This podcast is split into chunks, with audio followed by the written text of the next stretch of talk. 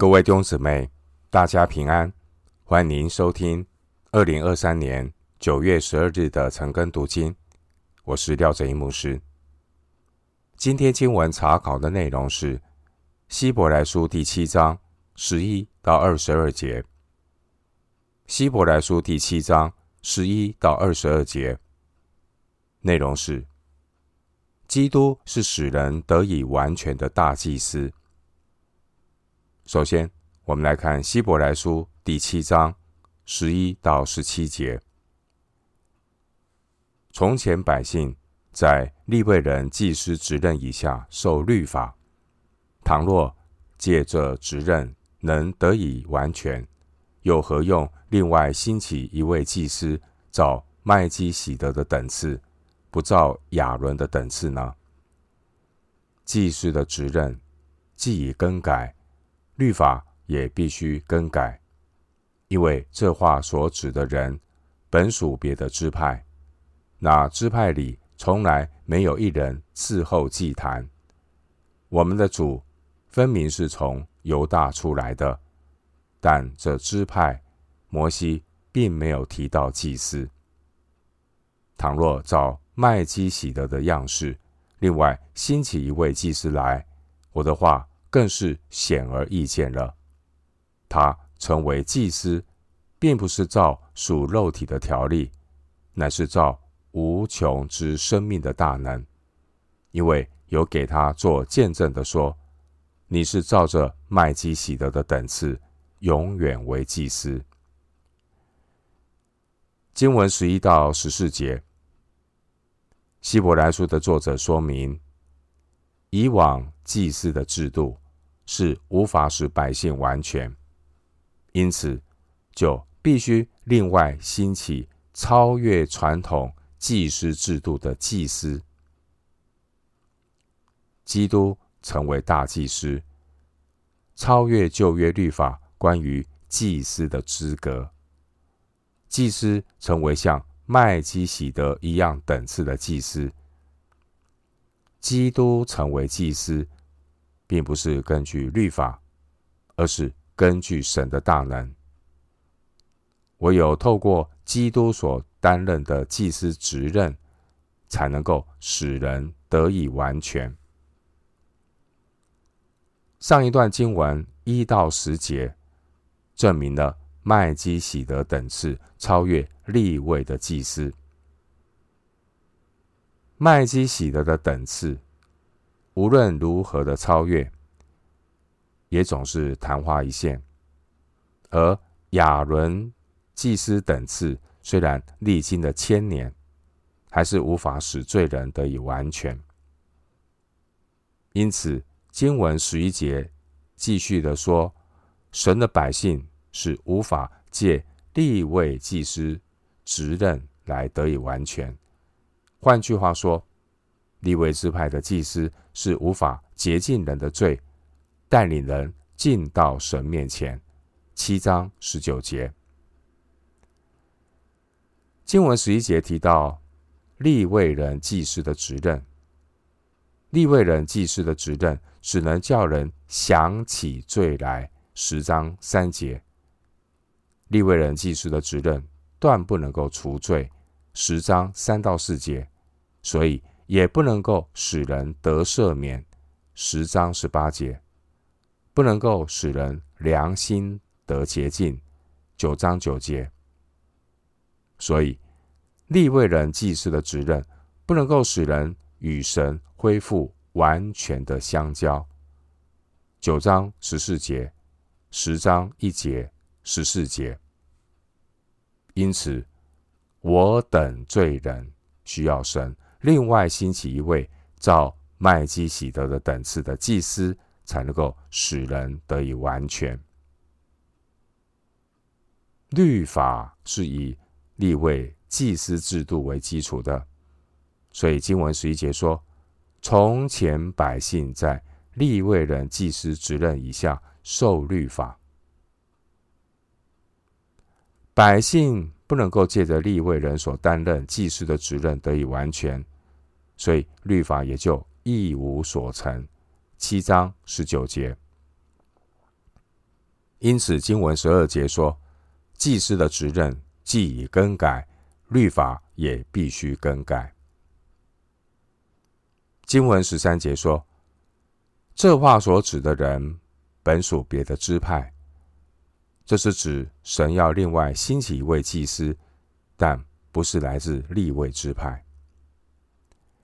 摩西的律法规定，只允许立位支派中亚伦的子孙来担任担任这个祭司的职任。出埃及记二十八章第一节，而其他支派从来没有一人伺候祭坛。十三节，当时候的犹太人，他们都承认弥赛亚基督将出于犹大的支派。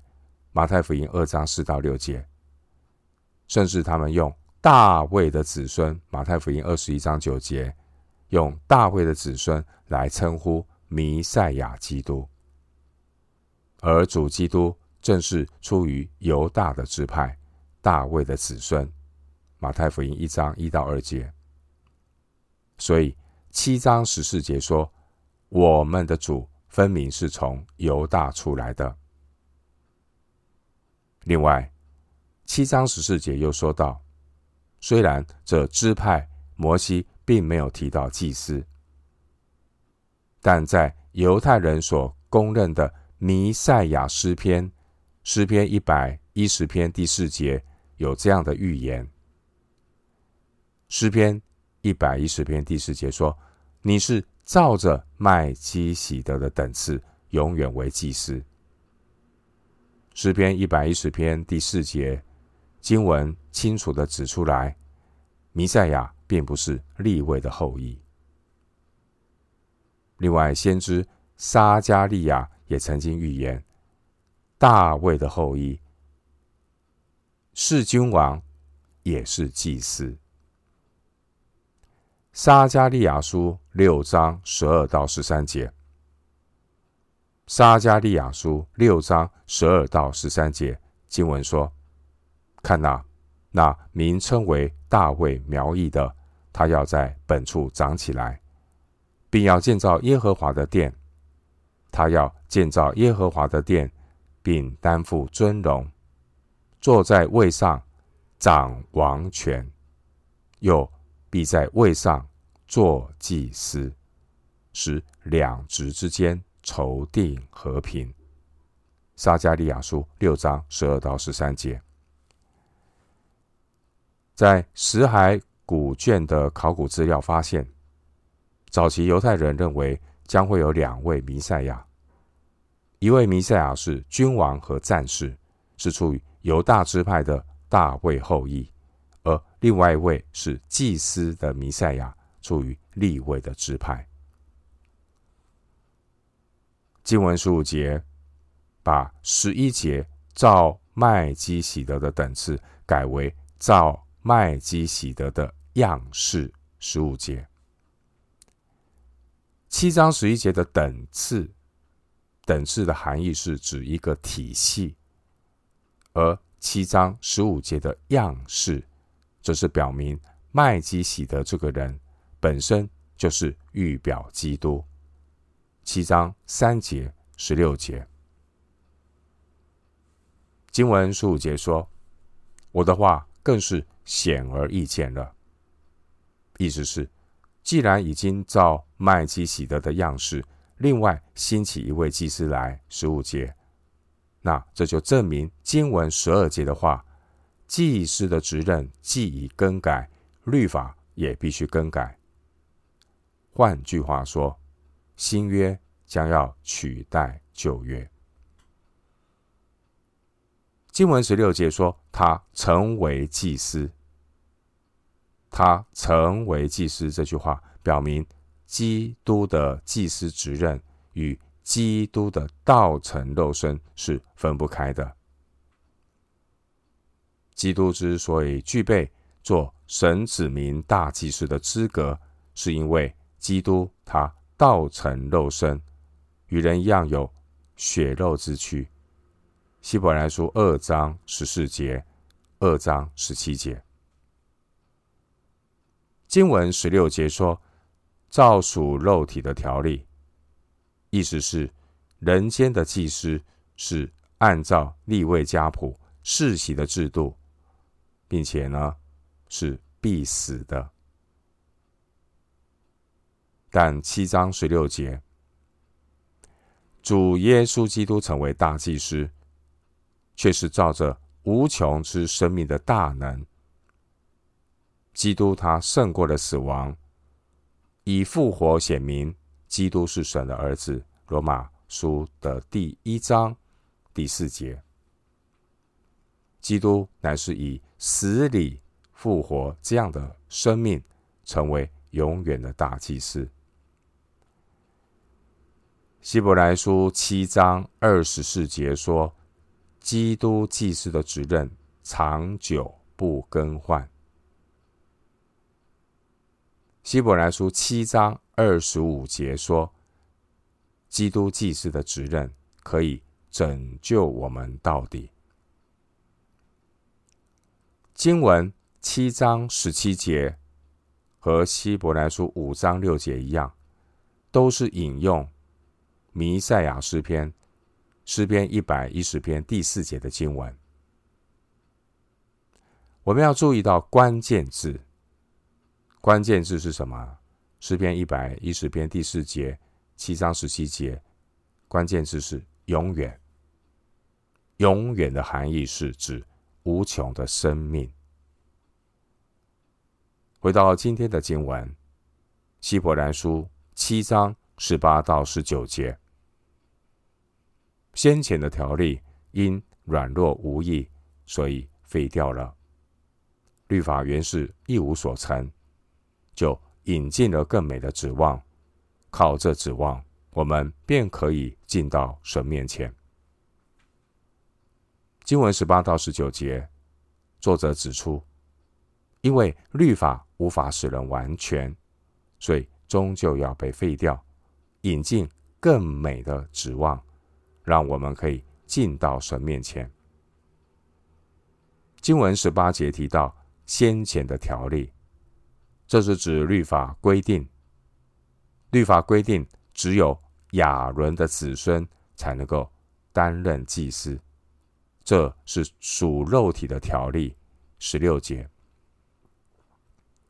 经文十八节提到先前的条例，先前的条例是以立位祭司制度为基础所建立的献祭和礼仪的条例。经文十八节说，先前的条例因软弱无益，所以废掉了。软弱无益的意思是指律法原来是一无所成。十九节，因此不能够让人借着立位支派祭司的职任得以完全。十一节，也无法使人完全的进到神面前。七章十九节。经文十九节说：“律法原来一无所成，也可以翻译，律法本来就不能够成就什么，因为执行律法的立位人祭司职任十一节，它本身就存在的局限性。”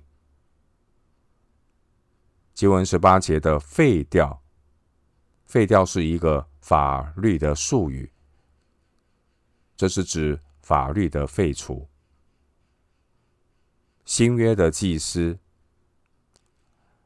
到了后来也不能够再照属肉体的条例继续的执行了，因为随着主后七十年圣殿被毁，犹太教不再有祭司，而当时候担任祭司的撒都该人也从历史上消失了。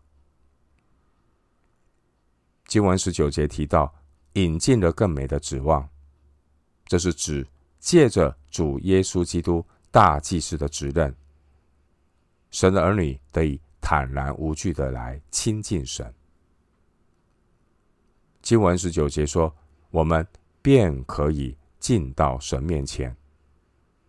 换句话说，借着大祭司耶稣基督，使我们可以亲近神。回到今天的经文，《希伯来书》第七章二十到二十二节。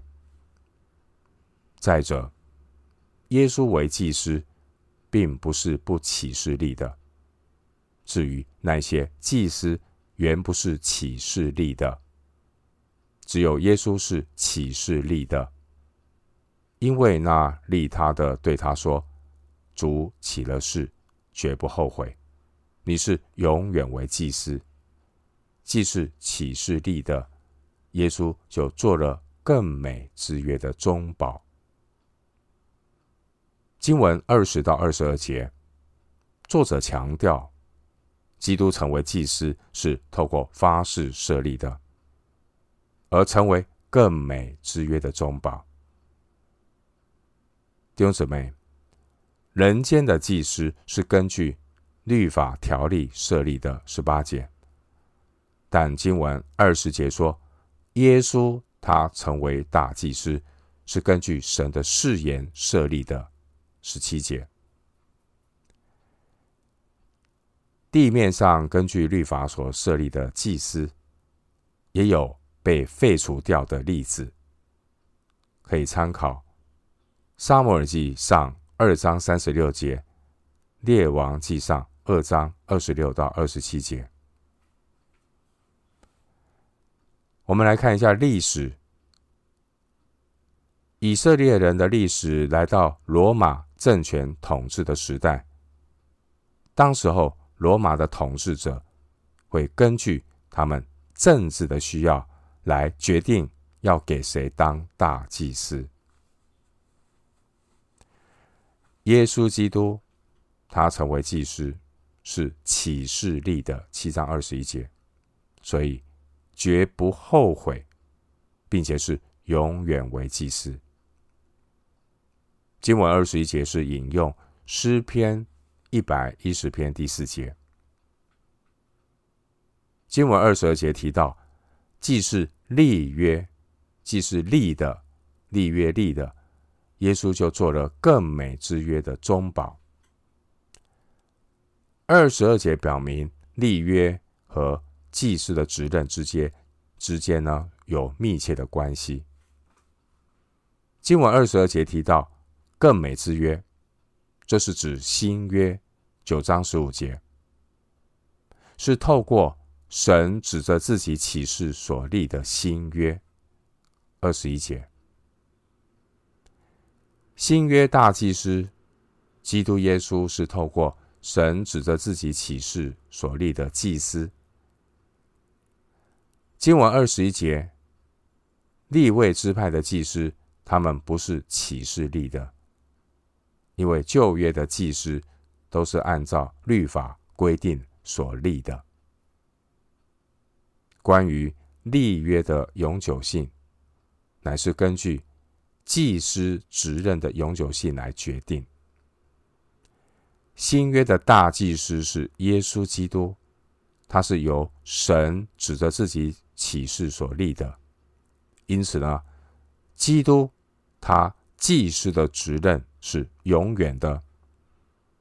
透过基督神与人所立的新约，也就成为了希伯来书十三章二十节所说的永约，比暂时会过去的旧约更美。经文二十二节出现“中保”这个词，在原文圣经中，希伯来书“中保”这个词只出现在七章二十二节。中保是一个法律的名词，意思是保证人、担保人。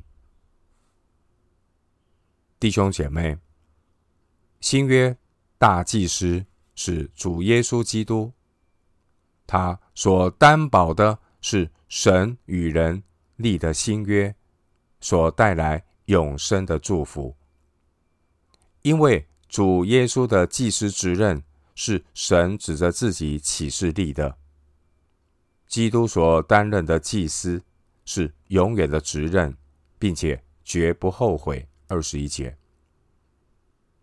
因此啊，基督大祭司的职任就保证，透过耶稣大祭司职任所立的新约是永远有效的，并不像旧约那样子，终究要被废掉。十八节，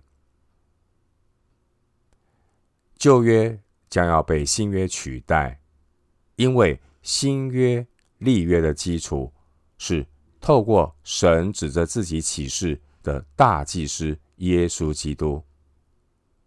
耶稣基督他是永远的大祭司。我们今天经文查考就进行到这里，愿主的恩惠平安与你同在。